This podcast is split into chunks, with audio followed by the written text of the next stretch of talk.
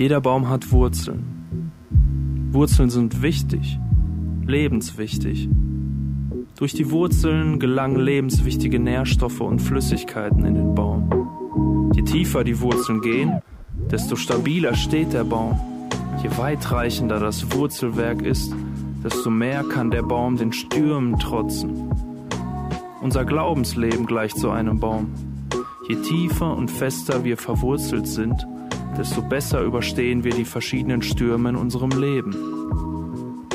Wie tief bist du verwurzelt? Ja, ihr Lieben, das ist die Frage, wie tief sind wir verwurzelt und wo drin sind wir verwurzelt? Das ist ja die spannende Frage.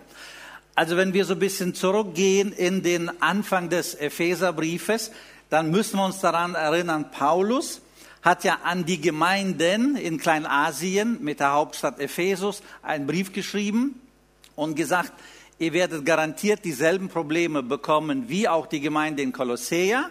Damit ihr wisst, was zu tun ist, schreibe ich euch schon mal eine Offenbarung Gottes. Also hat er geschrieben, ihr seid erwählt, ihr seid geliebt, ihr seid gewollt, ihr seid geheiligt. Ne?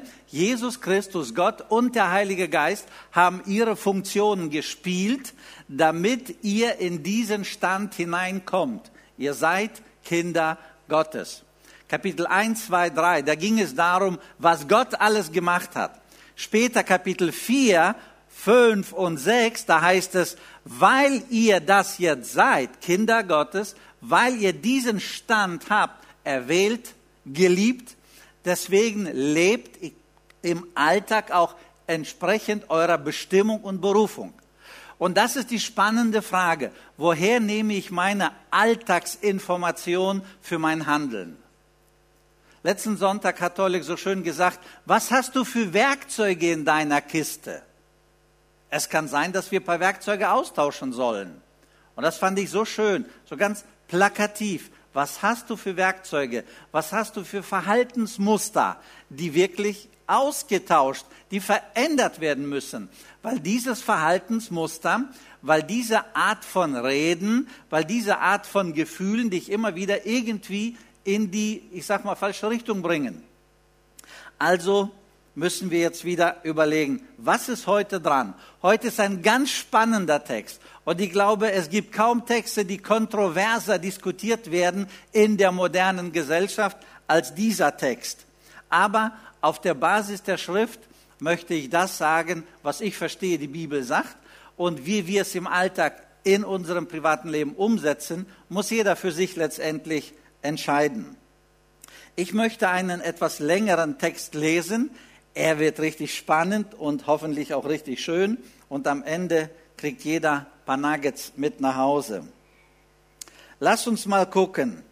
Kapitel 5 ab Vers 15.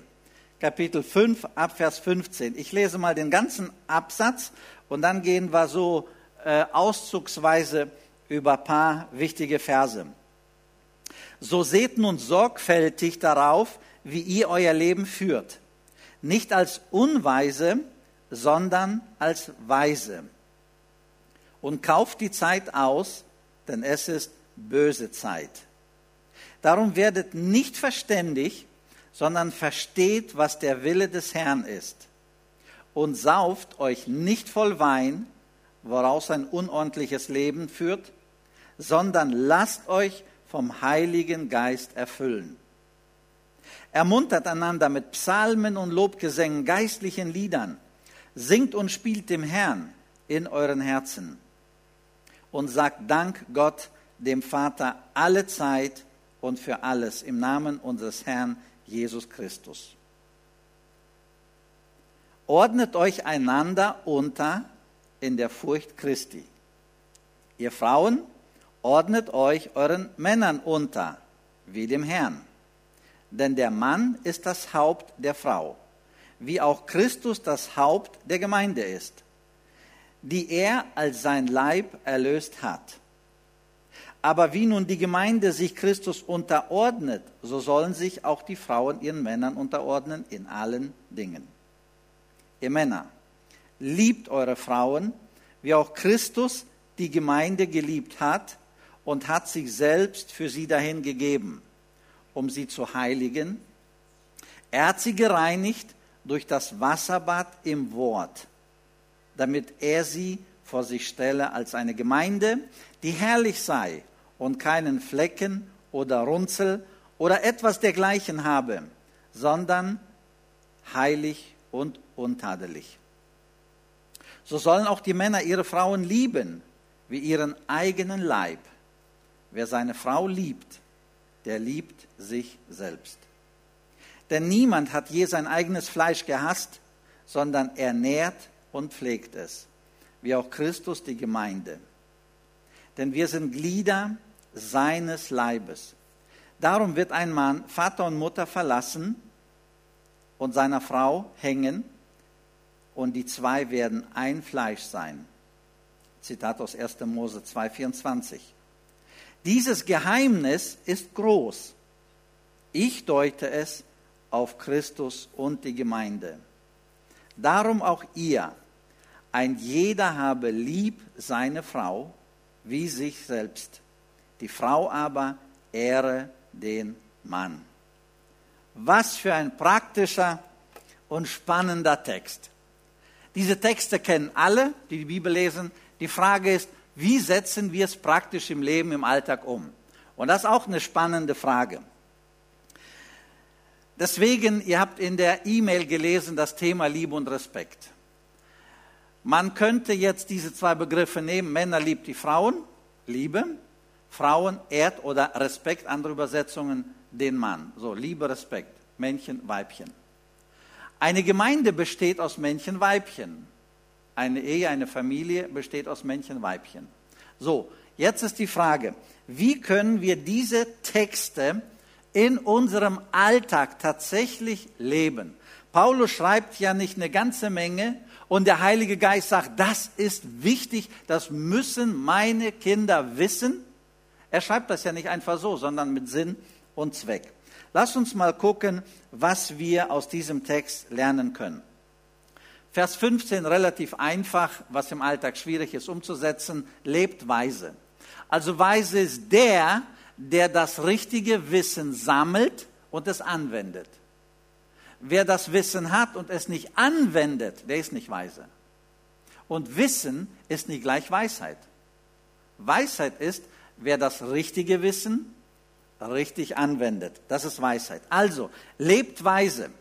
Wenn ihr weise leben werdet, dann lasst euch vom Heiligen Geist erfüllen erfüllt euch vom Heiligen Geist. Davor wird ja gesagt, nicht mit Alkohol, nicht mit Wein, nicht mit starken Getränken. Ne? Das führt zu einem schlechten Leben, sondern lasst euch füllen mit dem Heiligen Geist. Und ich möchte zwei Bilder vorstellen. Ein Bild, das ich falsch betrachte. Ein Glas mit Inhalt Wasser.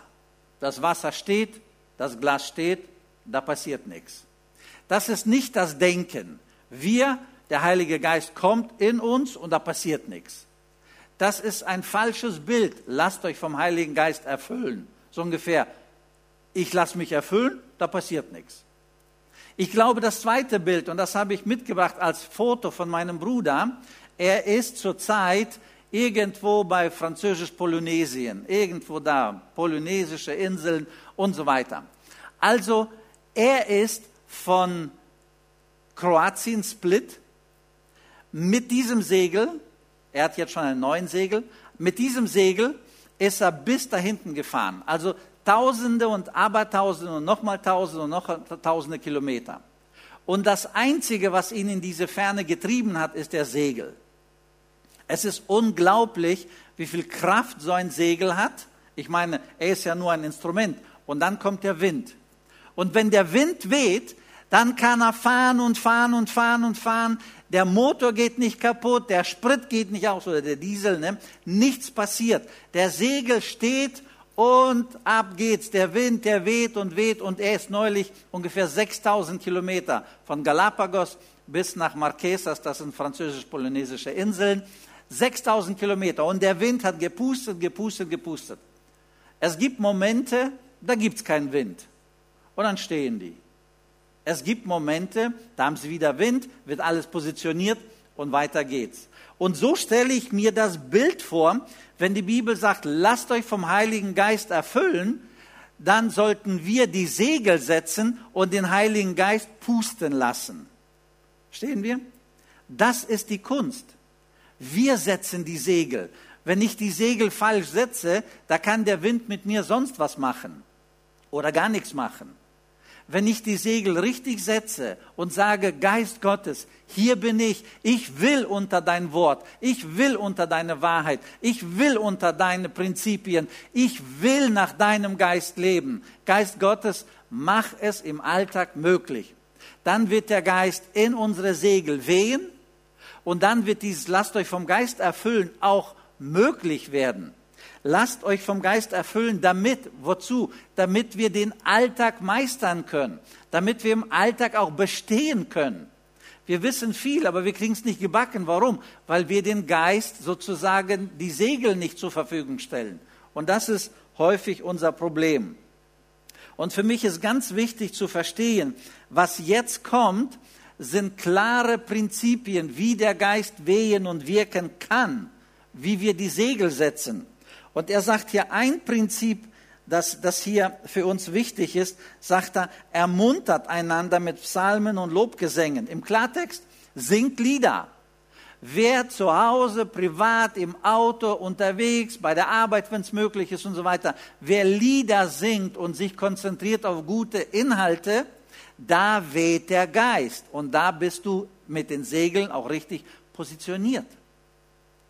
Weiter nicht nur Lieder singen, sondern die Aussage der Bibel ist hier, und sagt Gott Dank dem Vater alle Zeit. Das heißt also, wenn ich ein dankbares Herz habe, dann danke ich.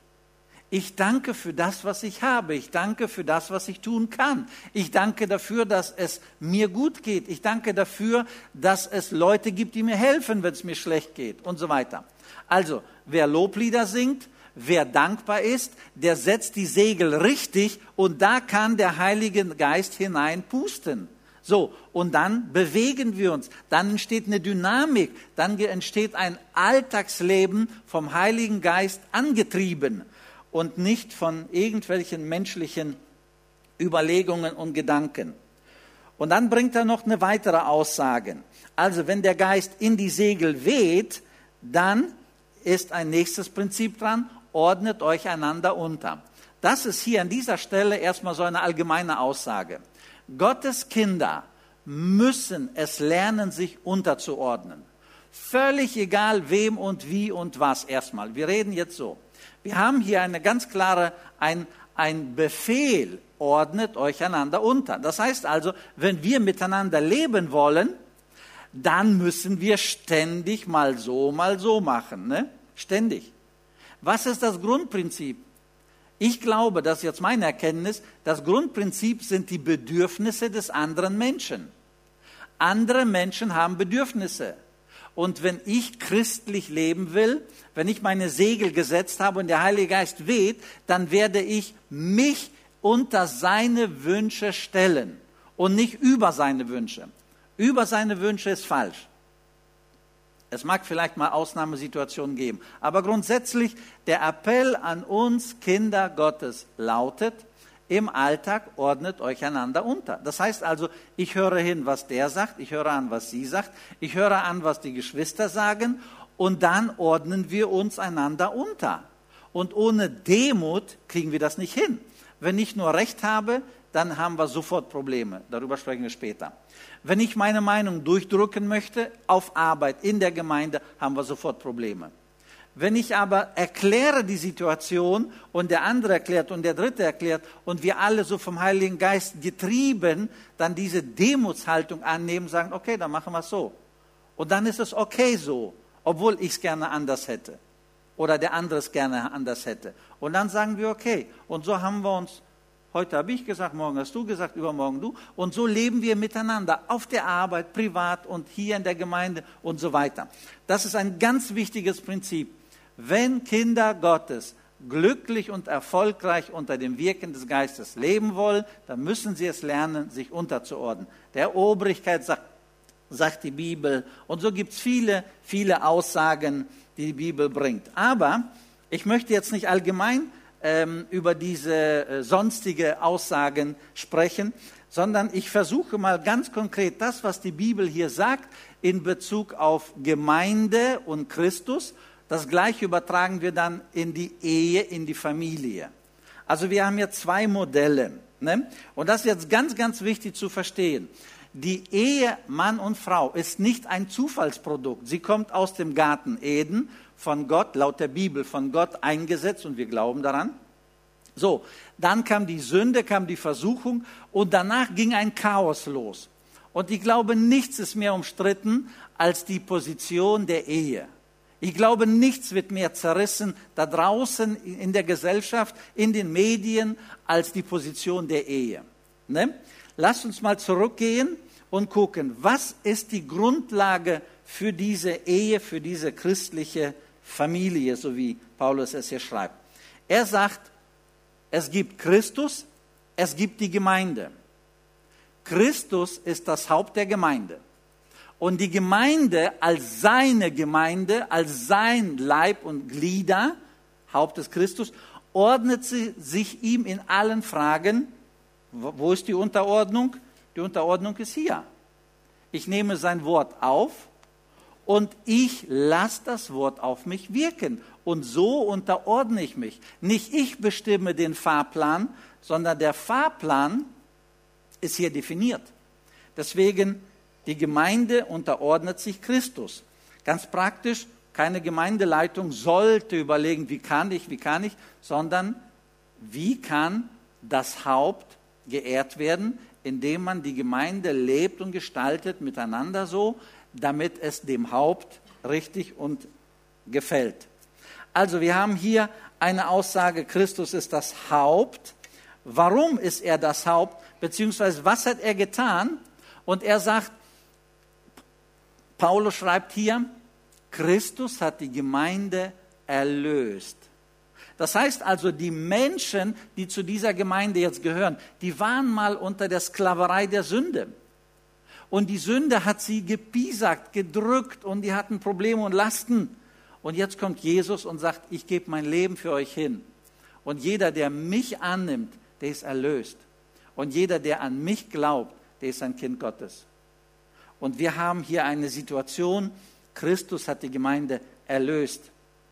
Wir haben weiter eine Aussage, Christus hat die Gemeinde geliebt. Eine ganz klare Aussage in diesem Text, den wir gelesen haben. Jesus Christus liebt seine Gemeinde.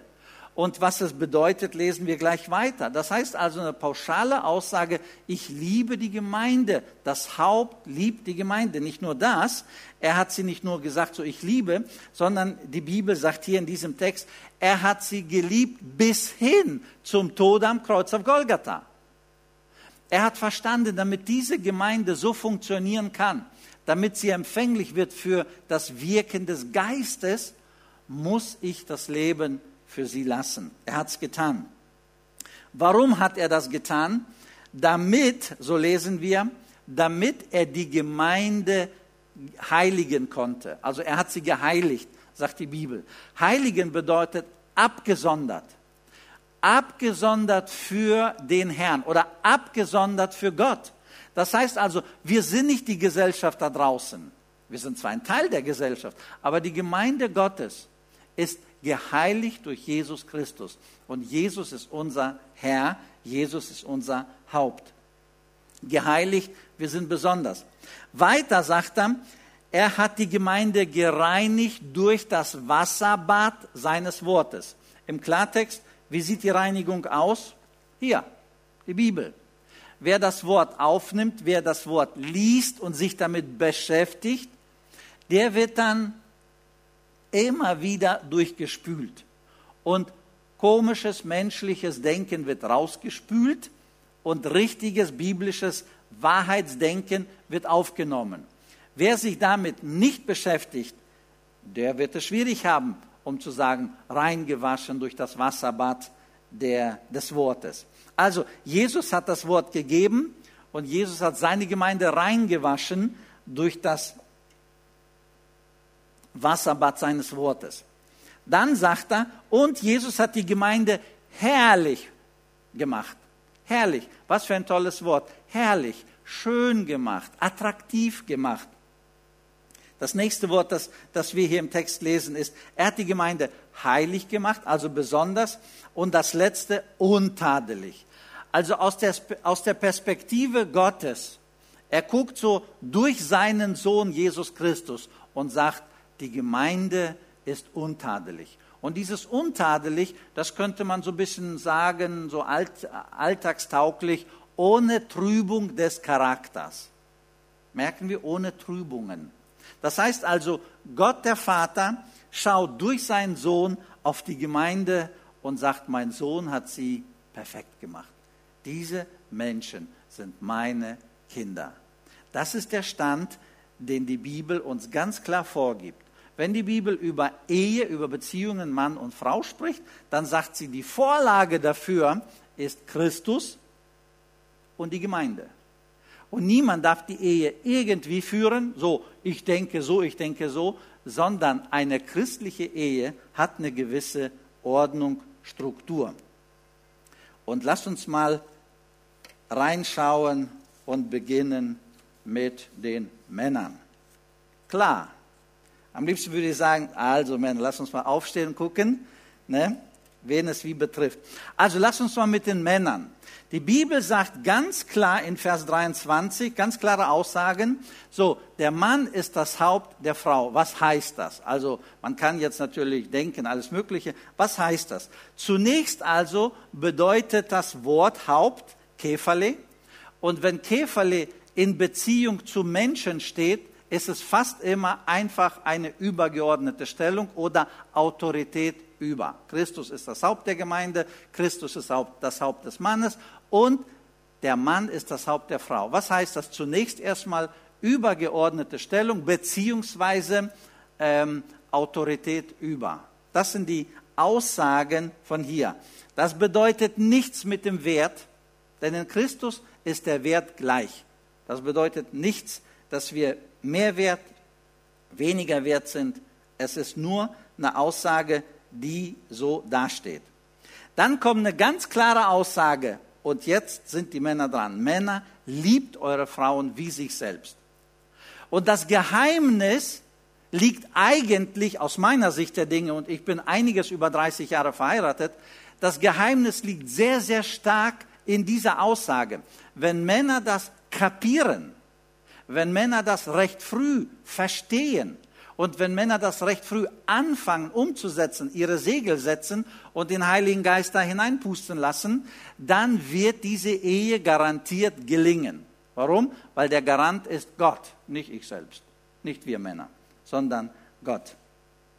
Ich habe mal so überlegt, was bedeutet dieses Wort Liebe? Die Griechen kennen ja drei Begriffe, ne? Eros, leidenschaftliche Liebe, Erotik kommt von dort. Dann gibt es Philia. Philia bedeutet freundschaftliche Liebe. Und dann gibt es Agape, göttliche Liebe wird manchmal gesagt, beziehungsweise eine Wille mit einem, äh, eine Liebe mit einem starken Willensentschluss. Ich habe nachgeschaut, hier steht Männer liebt, Männer Agape. Das heißt also das Wort Agape, Betonung auf eine klare, bewusste Entscheidung, auf einen starken Willen. Ich will. Und das bedeutet, beweg dein Hintern und tu was. Ich will. Das ist diese Aussage hier. Ich will. Also, Männer liebt ist eine bewusste Willensentscheidung, keine Gefühlsentscheidung, eine Willensentscheidung. Ich will meine Frau lieben. Denn niemand, sagt die Bibel, denn niemand, also vernachlässigt sich selbst, sondern jeder nährt sich und versorgt sich. Nährt ist ein einfaches Wort hier in diesem Falle äh, Versorgung. Gemeint ist einfach Essen, Versorgung. Ne? Was macht der Mann, wenn er sich selbst liebt? Er versorgt sich. Was macht ein Mann, wenn er die Frau liebt? Er versorgt die Frau. Das ist hier eine einfache Aussage. Und dann gibt es äh, das Wort pflegt. Pflegt ist im Englischen ein bisschen besser, cherish. Also so freundlich. Es gibt Übersetzungen, die sagen, erwärmt sie. Also hier geht es um Nähe, hier geht es um Wärme, hier geht es um diese Beziehung, diese Freundlichkeit, diese freundliche Beziehung. Also ein Mann, der sich selbst liebt, der versorgt sich mit Essen und alles, was er braucht, und Er sorgt dafür, bei kaltem Wetter angezogen, dass, dass er einfach nett zu sich selbst ist. Und dieses wird übertragen und wird hier gesagt, ein Mann ist so zu sich selbst, also soll er genauso freundlich zu seiner Frau sein. Und jetzt habe ich überlegt, so zusammengefasst, so meine über 30-jährige Ehe, welche Dinge würde ich sagen, sind wichtig? Also ich sehe jetzt meine Frau, ich sehe jetzt Frauen, sie haben Bedürfnisse.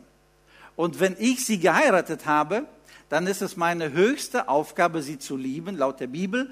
Und laut der Bibel heißt es, ich muss ihre Bedürfnisse stillen. Ich hoffe, da sind wir uns alle einig. Was sind die Bedürfnisse? Und am Anfang der Ehe ist alles spannend und schwierig. Äh, wenn man 30 Jahre verheiratet ist, dann ist alles einfacher. Also, das Einfache, äh, ich sage mal so, nicht das Einfache, sondern die Bedürfnisse der Frau, sehe ich, beginnen hier mit einem, wir reden über eine christliche Ehe, über ein geistliches Bedürfnis. Also ich kenne das von meiner Ehe, aus meiner Frau, von meiner Frau. Sie hat ein geistliches Bedürfnis. Ich kenne das aus vielen seelsorgerischen Gesprächen. Frauen haben geistliches Bedürfnis. Sie denken, sie haben jetzt einen Kerl geheiratet, der sie geistlich bisschen motivieren oder bisschen anleiten, bisschen schieben, bisschen ermutigen, fördern wird. Und nach der Heirat, nach den Flitterwochen, hören einige auf, miteinander zu beten Alter Schwede, wie soll die Ehe gelingen? Es ist ganz schwierig.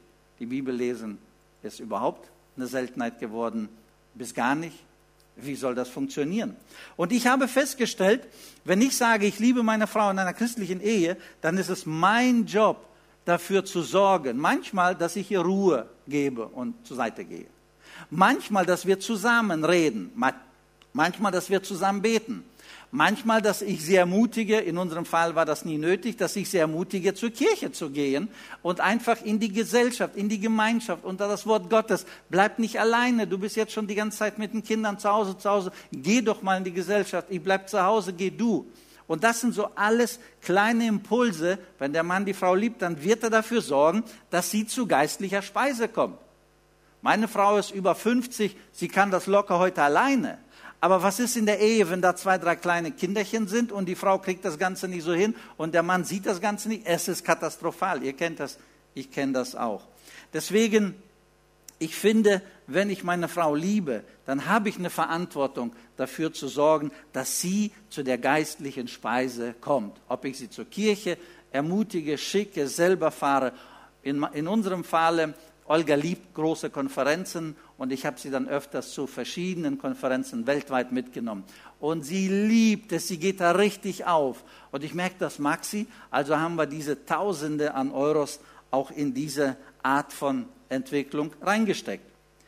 Ich habe immer wieder festgestellt, dass Frauen ein soziales Bedürfnis haben und Frauen wollen Gemeinschaft mit Frauen haben. Und es gibt Männer, die quengeln, die meckern und so weiter. Sie ermutigen die nicht, sondern irgendwie reden dummes Zeug gegen die Freundin, Freundin und so weiter. Ich glaube, wir müssen sie ermutigen, wirklich mit guten Leuten Gemeinschaft zu haben, mit guten Leuten Kontakte zu haben. Wir müssen sie ermutigen, wirklich auf dieser Basis auch äh, sozusagen äh, Kontakte pflegen. Über die soziale Bedürfnis geht aber auch dann Reden und Zuhören. Ich habe irgendwann mal kapiert, meine Frau braucht ein Gegenüber. Meine Frau braucht jemanden, der zuhört. Und ihr kennt meine Geschichte. Wir haben eine Eckbank jahrelang gehabt. Heute haben wir die nicht mehr. Äh, heute haben wir einfach nur einen Stuhl und Tisch und das funktioniert nicht. Also wenn ich gefrühstückt habe, ziehe ich dann einen Sessel an den Tisch. Ich setze mich bequem in den Sessel, Füße auf den Stuhl und dann reden wir noch mal halbe Stunde, eine Stunde und beten anschließend und dann gehe ich weiter. Für meine Frau ist es wichtig und wenn ich sie liebe, dann gestalte ich das, dass ich ihr meine Ohren gebe, dass ich auf sie ähm, zu ihr zuhöre und dass wir miteinander reden. Das ist ein Bedürfnis der Frau, das brauchen die. Oder ich habe auch immer wieder festgestellt, das nächste Bedürfnis ist nach Sicherheit. Frauen wollen Sicherheit haben. Es ist für Frauen wichtig, für eine mehr, für die andere weniger Sicherheit. Also war die Frage der Versorgung. Ich war so gepolt, ich verdiene das Geld, du bist zu Hause mit den Kindern. Und so haben wir unsere 30 Jahre bis jetzt, über 30 Jahre bis jetzt gestaltet. Ich war ja CFI-Missionsleiter und dort brauchten wir immer für Projekte viel Geld. Und ich habe damals gesagt, wir werden zu Hause privat immer ein gewisses Gehalt nehmen und das muss stabil sein, damit meine Frau jede Woche, jeden Monat das, was nötig ist, einkaufen kann. Bei CFI, da gingen die Bedürfnisse so. Ne? Da hatte ich Druck, da hatte ich manchmal richtig Druck und da ging es so. Aber privat ging es in diesen 30 Jahren immer konstant. Weil ich wusste, wenn ich diesen Druck von CFI übertrage in die Familie, in die Ehe, das wird meine Frau belasten, so diese, diese, ne? Sie brauchte diese gewisse Sicherheit. Also habe ich das dann, soweit ich das konnte, gemacht. Für mich ist ganz klar, wenn ich sie liebe, dann sorge ich für diese Versorgung, für diese Sicherheit, soweit es möglich ist. Oder die Frage nach Wohnung, Haus, wo? Ich finde, das obliegt in erster Linie den Männern. Natürlich ist man da gemeinsam unterwegs, aber die treibende und gestalterische Kraft, finde ich, sollten Männer übernehmen. Dann, wenn wir, wenn wir so mit, äh, mit, mit hier mit Geld, mit Haus und so weiter dieses Bedürfnis äh, gedeckt haben, dann ist eine große Frage Kindererziehung. Und die Frage ist, gerade wenn die Kinder klein sind, wenn ich die Frau liebe, was bringe ich ihr entgegen? Bringe ich ihr Aufmerksamkeit, Zeit oder bin ich beschäftigt mit meiner Karriere? Bin ich beschäftigt mit meiner Selbstständigkeit? Ich habe parallel das Teen Camp aufgebaut, CFI aufgebaut. Ich war viel unterwegs, aber ich war auch zu Hause. Und deswegen weiß ich, was es bedeutet, aufbauen. Du bist jung, du bist aktiv. Meine Frau war bis da oben belastet und sie wollte, dass ich da bin, aber nein, ich hatte schon wieder den nächsten Termin und habe schon wieder was gemacht. Und das hat meine Frau kompensiert. Aber ich sehe das Bedürfnis der Frauen, dass Männer an der Kindererziehung teilnehmen, dass Männer an der Kindererziehung dabei sind, dass Männer mit den Kleinkindern, mit den Mittleren vor oder, oder erst recht, wenn sie Teenies werden, dass sie dort gestalterisch aktiv werden. Und das ist ein ganz wichtiger Punkt. Ein wichtiger Punkt, wenn wir über, über Männer liebt eure Frauen sprechen, finde ich, ist Zweisamkeit, Bedürfnis nach Zweisamkeit, Nähe, Romantik. Also, es gibt da romantische Männer als ich garantiert, aber Zweisamkeit, Nähe, Romantik, wenn Männer das nicht verstehen, sondern dahinter nur Sexualität sehen, dann haben sie das Bedürfnis nicht gestillt. Die Frau zu lieben bedeutet Zweisamkeit, Nähe, Romantik und nicht unbedingt Sexualität in dem Sinne. Das gehört auch dazu. Von daher, wenn ich eine Frau liebe, meine Frau in diesem Falle, dann ist es auch dieser Punkt. Und der letzte Punkt, damit möchte ich dann einen Cut machen, Bedürfnis nach Wertschätzung und Anerkennung. Aus der Seelsorge kenne ich so viele Ehefrauen, die sich beschweren, mein Mann sieht mich nicht, mein Mann nimmt, nimmt mich nicht wahr. Mein Mann schätzt nicht das, was ich mit den Kindern, das, was ich mit dem Haushalt, das, was ich hier und da und dort mache. Mein Mann nimmt das alles für selbstverständlich. Und ganz viele Frauen haben es mir erzählt über die Jahre, dass sie darunter leiden. Deswegen dachte ich, dieser Punkt nach Wertschätzung und Anerkennung ist, wenn ich meine Frau liebe, dann werde ich ihr diese Wertschätzung aussprechen ich werde sie emotional zum Ausdruck bringen, dass ich sie liebe. Und dann wird sie die Anerkennung empfinden, die Wertschätzung empfinden und sie wird blühen und sie wird gedeihen und es wird ihr gut gehen. Frauen, die das nicht bekommen, irgendwann mal fangen sie an, da draußen zu suchen und sie finden dort Anerkennung und Wertschätzung. Und manchmal, nicht immer, aber manchmal ist es dann auch nicht gesund. Ich fasse kurz zusammen. Also, wenn wir Männer diesen Punkten nachkommen wollen, dann haben wir bis unter die Decke genug zu tun. Dann haben wir wirklich genug zu tun, unsere Frauen zu erforschen und unsere Frauen kennenzulernen, ihre Bedürfnisse und uns unter ihre Bedürfnisse zu, zu stellen. Und das ist eine gewisse, ich sag mal, das ist eine gewisse Unterordnung der Männer, wenn sie dann sagen, ich stelle mich unter ihre Bedürfnisse und ich gebe ihr das. Ich will, ich gebe ihr das. Und das ist, denke ich, eine Seite. Ich stelle mich unter ihre Bedürfnisse. So wie in der Gemeinde, wie auf der Arbeit, so auch in der Ehe. Ich kenne diese Bedürfnisse. Dann gibt es eine sehr interessante Aussage hier, Frauen, ordnet euch euren Männern unter. Ich sage nur, was dieser Text hier sagt, ne? in diesem Sinne. Frauen, ordnet euch unter, ist ein griechisches Wort, ipotasso, und das bedeutet ipo unter und tasso ordnen. Ne? Das Wort kommt eigentlich aus dem Militärbereich und im Militär ist die Rangordnung klar positioniert. Da kennt jeder Soldat, jeder Offizier, jeder Major meinetwegen, jeder kennt seine Position. So, und das Wort, das Paulus hier gebraucht, ist, ordnet euch sozusagen den Männern unter, also stellt euch in eure Position, in eure Rangordnung. Was heißt das? Also ich persönlich glaube, dass eine Ehe von, vom Miteinander lebt. Ich glaube nicht, dass wir heutzutage in Detmold sagen sollen, der Mann ne, und die Frau muss kuschen. Ich bin weit davon entfernt. Ich glaube, dass eine Ehe vom Miteinander lebt. Das, was meine Frau gerne hätte, das berücksichtige ich. Das, was ich gerne hätte, berücksichtigt sie. Und jeden Tag, bewusst und unbewusst, ordnen wir uns ständig ausgesprochen, ohne auszusprechen, einander unter. Und so funktioniert die Ehe. Und die Ehe ist ein Geheimnis. Wie es bei uns funktioniert, wird es bei anderen vielleicht nicht funktionieren. Wie es bei euch funktioniert, wird es dort nicht funktionieren.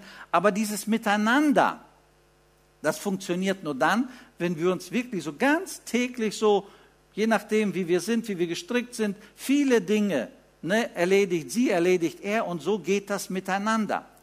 Wie sieht dann dieses Haupt und Unterordnung aus?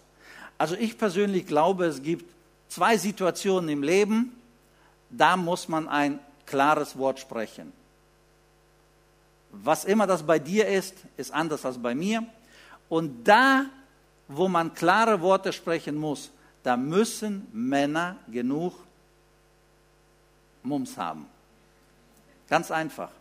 Wenn Männer nicht Männer sind, dann halten die die Klappe, Frau entscheide, Frau entscheide. Sie wird entscheiden, aber die Autorität des Mannes geht runter.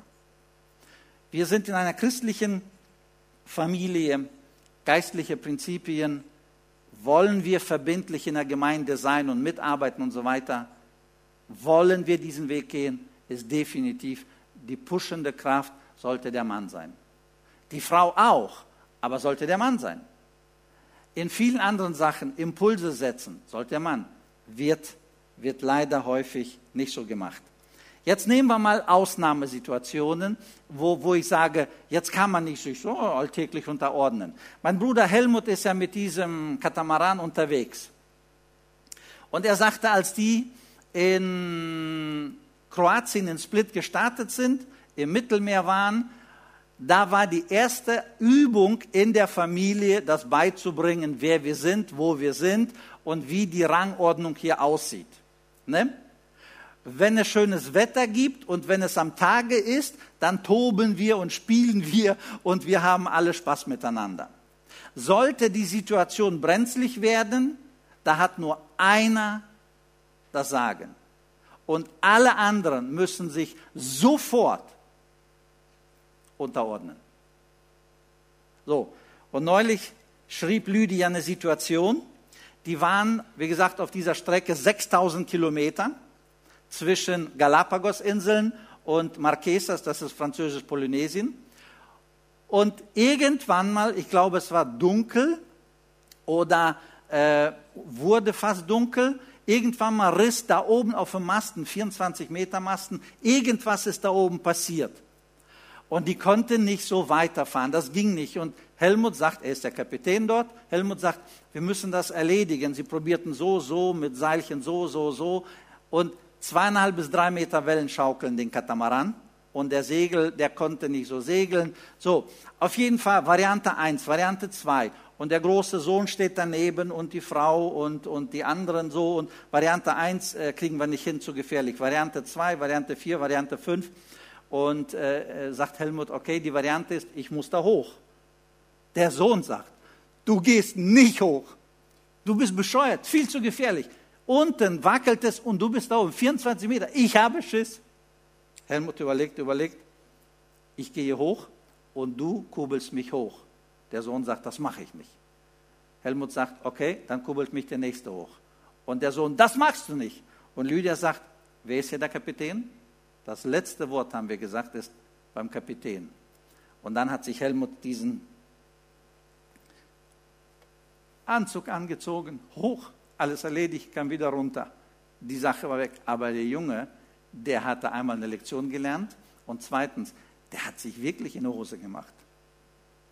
Und ich glaube, das sind Ausnahmesituationen. Ich war ja bei denen auf dem Schiff und das war alles gut. Und niemand spricht, ha, bist du der Kapitän, der, der, der? Nein. Aber hier war jetzt eine schwierige Situation und da musste man sprechen. Und jeder wusste, jetzt spricht der Kapitän. Und ich verstehe das so. Kann sein, dass ihr anders denkt, aber ich verstehe das so.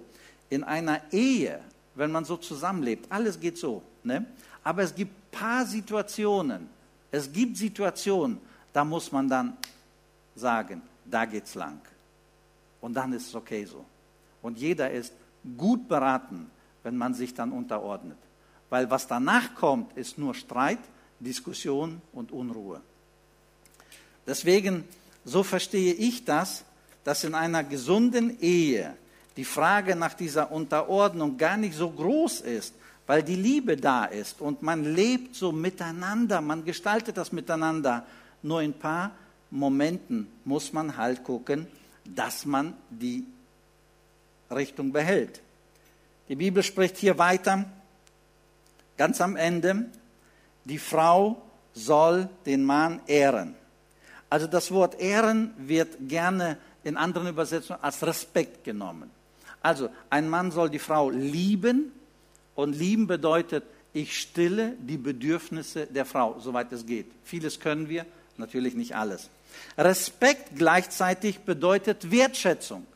Wenn der Mann die Frau liebt, wenn der Mann seine Hausaufgabe erledigt, wenn der Mann wirklich sich für die Frau hingibt, dann wird die Frau auch viel einfacher ihn ehren können, respektieren können.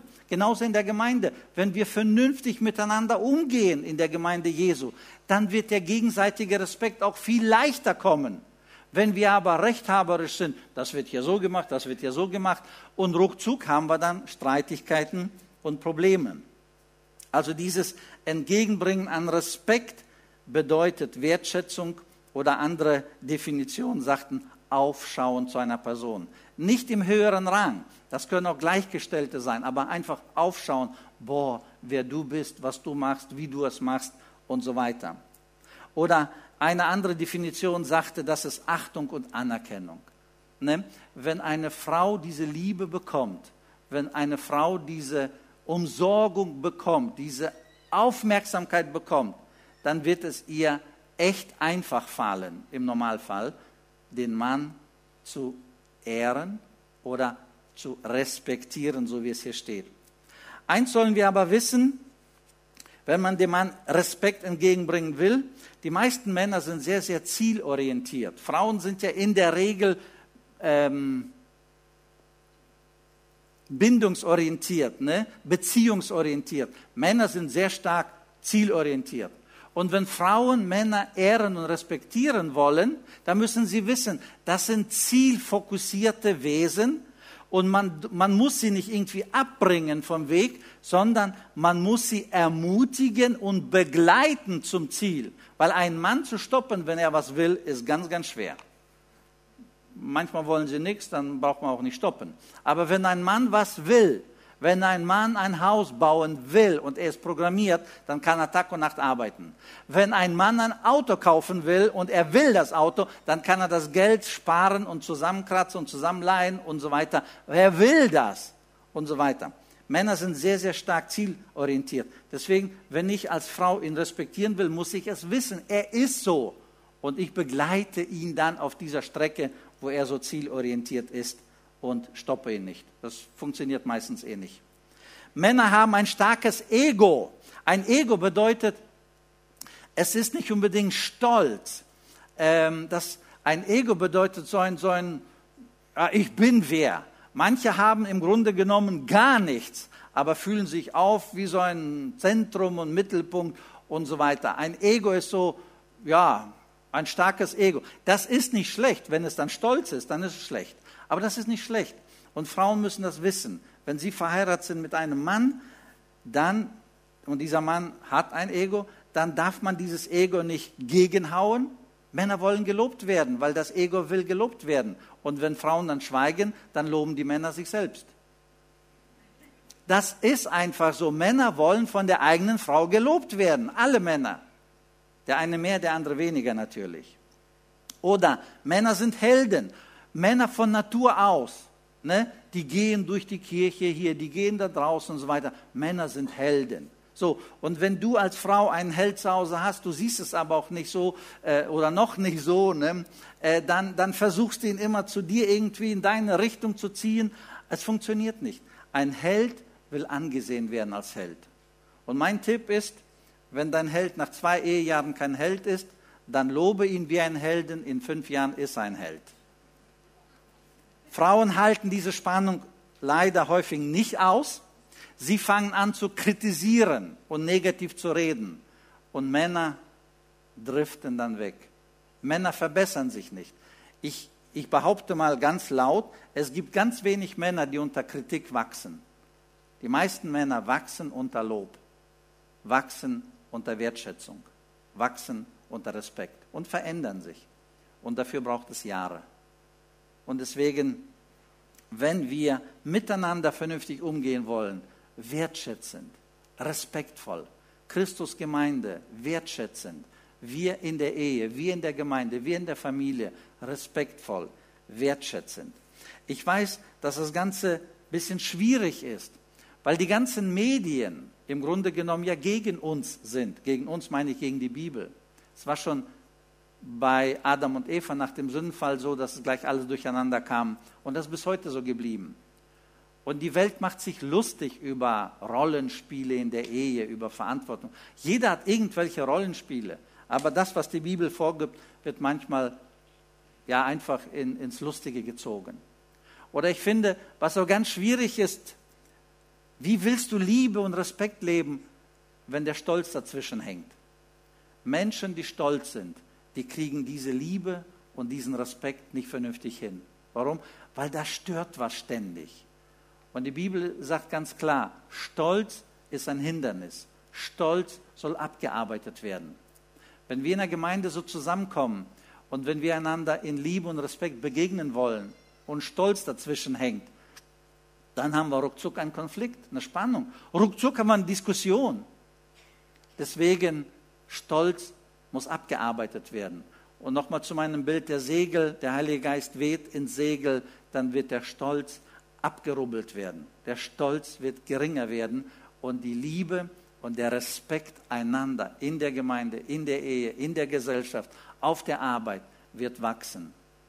Ich glaube, das Wichtigste, um so leben zu können, ist wirklich unsere Demut.